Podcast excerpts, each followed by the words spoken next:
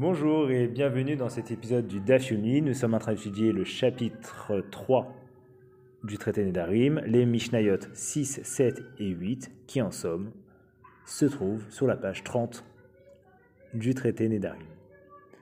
Évidemment, je remercie Myriam de sa confiance et je suis toujours aussi heureux de pouvoir lui rendre service et d'être un des petits maillons euh, qui, euh, à la fin de ces sept années d'études, complétera l'ensemble de l'étude talmudique, page, page après page, et l'ensemble des traités. Donc, euh, pour vous signaler, j'ai tiré mes sources du Talmud, Babli, page 30, mais aussi surtout du commentaire de, du Rav Arbib, qui poste également des vidéos sur YouTube. Il est le rabbin de d'une des comités de Natania. Comme dit la Mishnah Avot, celui qui cite ses sources apporte la délivrance. N'hésitez pas à consulter également ces vidéos. Alors, la première Mishnah de, la page 30 traite d'une première situation. Je vous la lis en hébreu.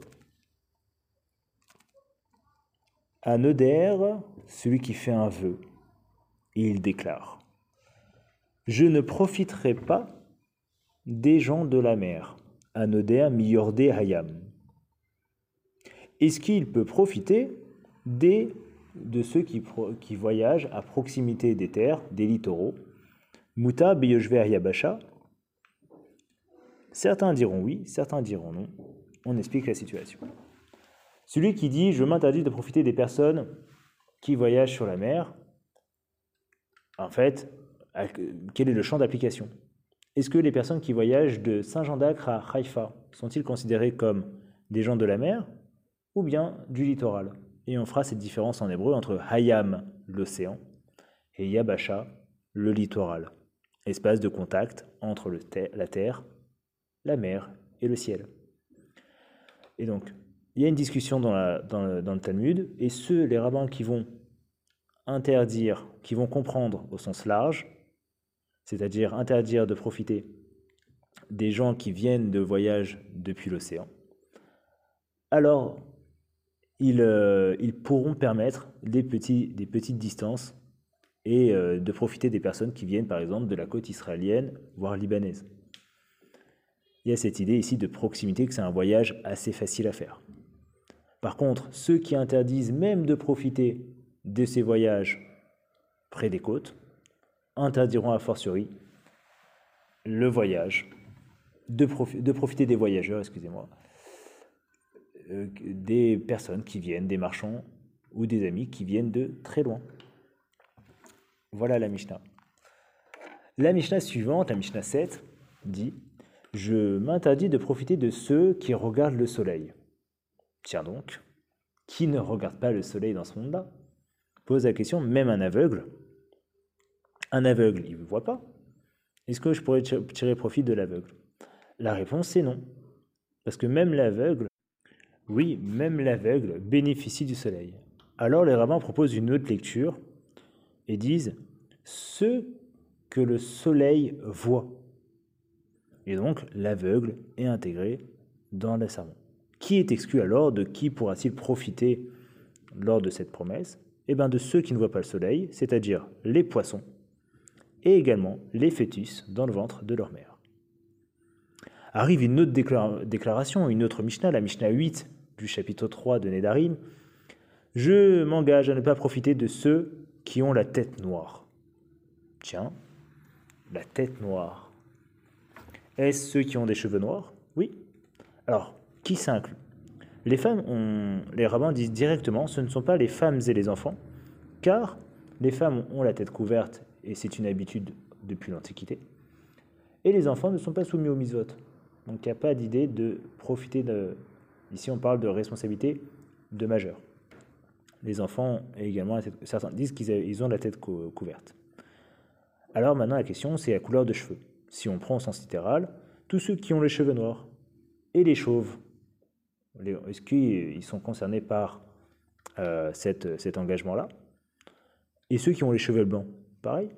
Et finalement, on peut élargir à l'ensemble des couleurs. Aujourd'hui, même les cheveux verts. Et la réponse est oui, on inclut tout le monde. On inclut tous les hommes, quelle que soit euh, la couleur ou le volume de cheveux présent sur le crâne. Pose la, ça, pose la question, mais les, les juifs n'ont-ils pas l'habitude d'avoir la tête couverte?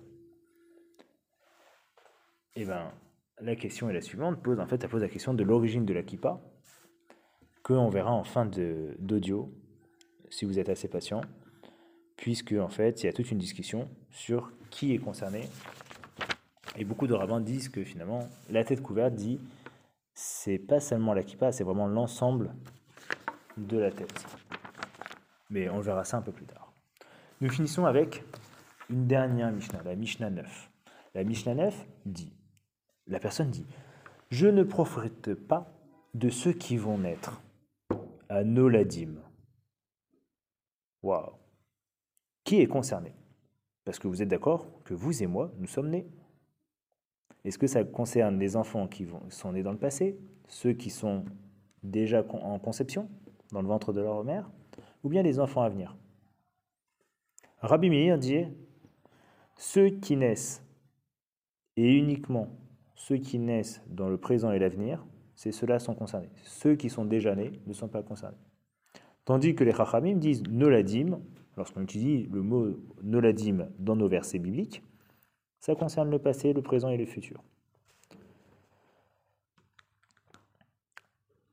Et ils prouvent, ils amènent, notamment Rav Papa apporte le verset Shne vanecha noladim bemitzraim. Euh, Disa Jacob à Joseph son fils, te voici deux enfants qui sont nés en Égypte. Évidemment, les enfants sont Ephraim et Ménaché, et ils sont bien nés, ils sont bien vivants, ils ont certainement une dizaine, quinzaine d'années. Donc on voit bien que le mot Noladim s'adresse à des personnes déjà nées. Est-ce qu'on trouve dans la Bible un, verset où le mot Noladim parle euh, d'un enfant qui n'est pas encore né? Eh bien oui. Lorsqu'on parle du roi David, Iné ben Nolad Levet David, on, parle d'un enfant qui, n'est pas encore né, celui du Messie, et voici que l'enfant de la maison de David va régner, etc. Cet enfant n'est pas passé. Alors, comment trancher la loi? Les sages disent que quel que soit l'enfant passé, l'enfant qui est né, donc les humains présents, qui sont vivants, les enfants en conception et ceux qui ne sont pas encore conçus, sont concernés, puisqu'on a fait la démonstration par les versets. Maintenant, la halakha s'adapte en fonction du langage des gens. Ça veut dire que si dans euh, la façon de considérer dans l'endroit, c'est en fonction de l'endroit, l'habitude de l'endroit, tout simplement. Pose la question finalement, tout le monde est d'accord pour exclure certaines catégories. Quels sont les individus sur Terre euh, qui n'accouchent pas et qui ne fécondent pas La réponse du Talmud, le, le serment n'inclut pas les poissons et les oiseaux. Vous l'avez deviné pourquoi? Car ce sont des êtres ovipares, c'est-à-dire qu'ils pondent des œufs. Pondre des œufs dans la conception juive n'est pas une fécondation au sens accouchement du terme procréation. Je voudrais revenir sur finalement l'origine de la kippa. C'est toujours euh, Arbib, Rav Arbib de Natania qui pose la question ceux qui profitent pas de la tête, je ne profitais pas des gens en tête noire. Déjà en Antiquité, que désigne la tête noire? Certains disent que les hommes n'avaient pas l'habitude et que c'était simplement un minag de porter la kippa.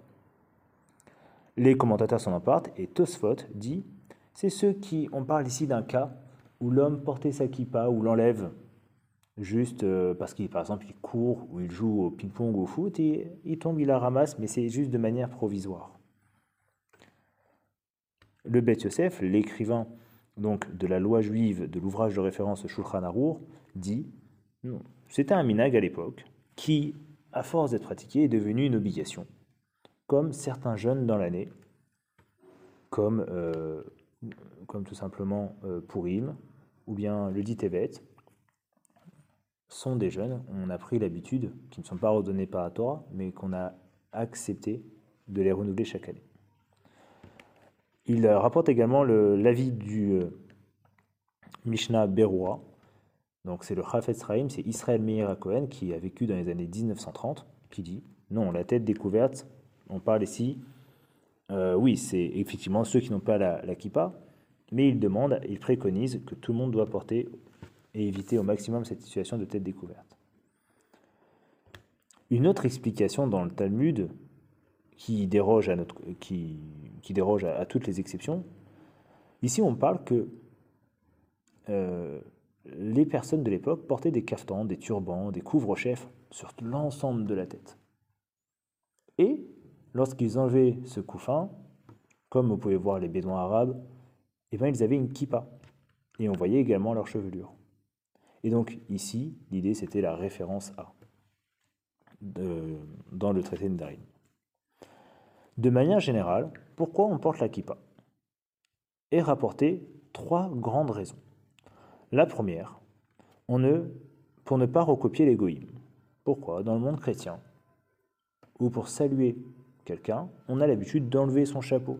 En entrant dans l'église, les personnes se découvrent la tête. Et donc la première raison, c'est de ne pas faire comme eux, donc on se couvre la tête. Le Maïmonide lui rapporte que c'est une question de sniout, de pudeur, pudeur vis-à-vis des autres et vis-à-vis de Dieu. Le Magen Abraham va amplifier cette idée et dire c'est une question de irat shamaim, de soit de crainte du ciel ou bien de compréhension de la volonté divine. Et ici donc c'est dans le rapport à Dieu. Enfin, pour vous montrer l'importance de l'Akipa dans la loi juive, une personne qui prie euh, sa Amida à la synagogue et sa kippa tombe, eh ben, il est obligé de s'arrêter et de la ramasser. Et s'il s'avère qu'il savait que sa kippa tombait et qu'il a mis le talit au-dessus, cette fille-là est devenue inefficace, inopérante, mais en tout cas pas valide aux yeux de la loi juive. Je sais que le port de la kippa ou se couvrir la tête est polémique aujourd'hui, est susceptible de polémique. Mais simplement, moi, comme je l'aperçois comme euh, ce que j'explique à mes élèves, c'est l'idée de se mettre une limite sur la tête. De la même manière qu'on doit prier avec des chaussures, mettre une limite euh, de nos extensions vers le bas, nous devons également porter euh, une limite sur notre tête de mettre une limite entre le haut de notre corps et le bas de notre corps, a été désignée la kippa. Cette kippa, euh, en tout cas ce couvre-chef, a été, euh, vraiment rendu obligatoire à partir du XVIe siècle. Aujourd'hui, si quelqu'un veut se balader sans kippa, que bon lui semble. Mais n'hésitez pas à lui tendre une kippa, sait-on jamais. Je vous souhaite évidemment de très très bonnes études. Bravo à Myriam, c'était Julien Bérébi et je serais heureux de vous retrouver. Et j'espère de tout cœur poursuivre cette aventure à vos côtés d'une manière ou d'une autre. Shalom.